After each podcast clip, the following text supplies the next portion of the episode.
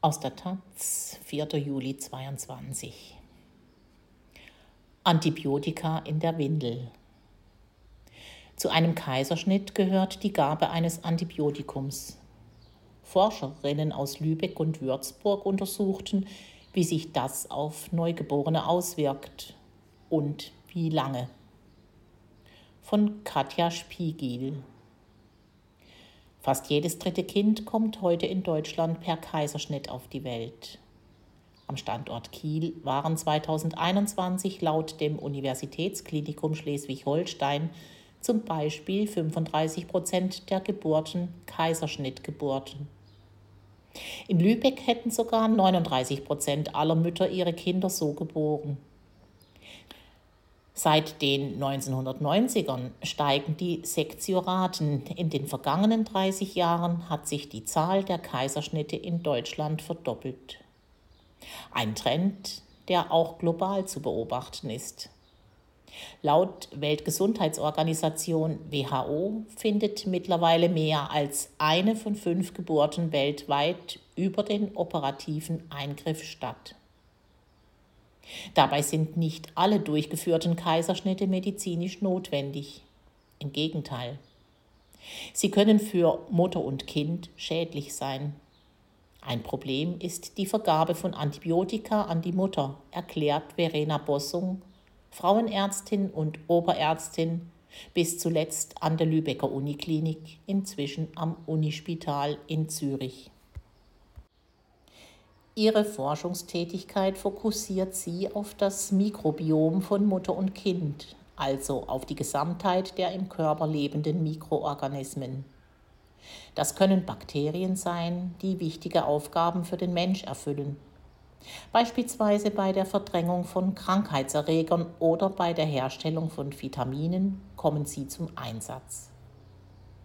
Aus früheren Untersuchungen ist bekannt, dass Kinder, die als Säuglinge Antibiotika bekommen, weil sie beispielsweise als Frühchen auf die Welt kommen, unter einem höheren Risiko leiden können, an Asthma zu erkranken. Sie sind anfälliger für Allergien oder auch für Übergewicht im weiteren Verlauf des Lebens. Eine Studie von Forschenden aus Minnesota konnte hierzu auch noch im Jahr 2021 einen Zusammenhang feststellen. Zumindest bei Kaiserschnittgeburten ist der Kontakt von Kind und Antibiotikum dabei eigentlich gar nicht zu vermeiden, erklärt Bossung. Um Infektionen der Mutter zu verhindern, die sie sich unter Umständen während des Kaiserschnitts zuziehen kann, empfehlen internationale Leitlinien etwa 30 bis 120 Minuten vor dem Eingriff die Gabe eines Antibiotikums.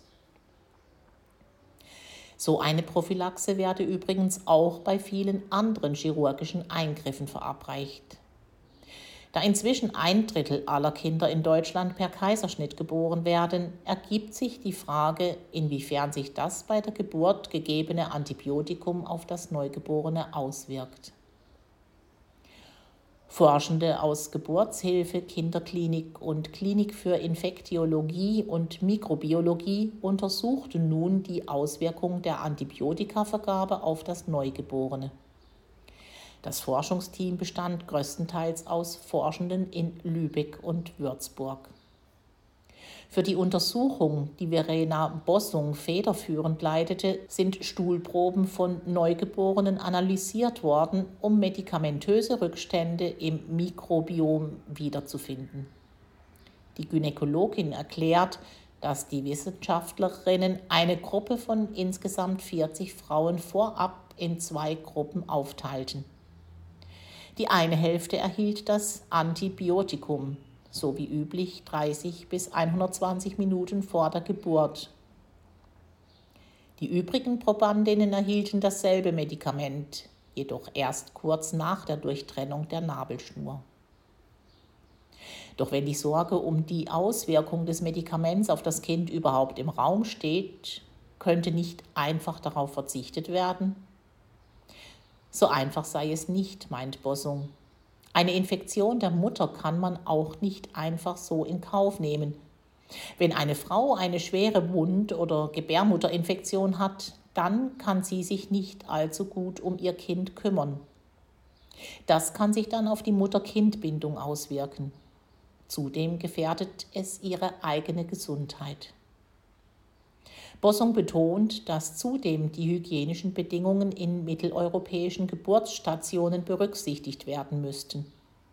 Bei den so sterilen Bedingungen mit all den Einweginstrumenten könne sie sich noch eine weitere Studie vorstellen, die sich darauf konzentriert, inwiefern eine Antibiotikagabe bei geplanten Kaiserschnitten, die ein niedriges Infektionsrisiko haben, unter modernen Bedingungen überhaupt noch von Relevanz sei.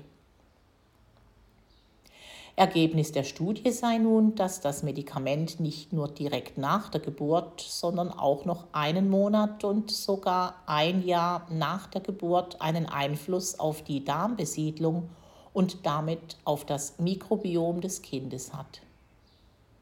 Bossung erklärt, dass die meisten dieser Antibiotika über die Plazenta schnell zum Kind gelangen könnten. Wir wollten wissen, macht es überhaupt einen Unterschied? Immerhin ist es nur eine einzige Gabe, eine halbe Stunde vor der OP, sagt Bossung. Tatsächlich konnte ein Unterschied im Stuhl der Neugeborenen und damit in ihrem Mikrobiom nachgewiesen werden. Dabei besteht auch zu der Kontrollgruppe ein deutlicher Unterschied. In den Proben nach einem Monat und nach einem Jahr sind ebenso Unterschiede in der Darmbesiedelung zu finden. Diese sind jedoch nicht signifikant. Im Laufe der Zeit glichen sich die beiden Gruppen aneinander an. Das dürfte laut Bossung daran liegen, dass weitere Faktoren dazukommen, die das Mikrobiom beeinflussen. Die Kinder würden beispielsweise oft nicht mehr gestillt und essen stattdessen feste Nahrung. Allerdings betont Bossung, dass sich der Unterschied im Mikrobiom übersetzt und langfristig einen Effekt auf die Gesundheit der Kinder hat, können wir nur behaupten, aber nicht belegen. Dafür müsste es weiterführende Studien geben.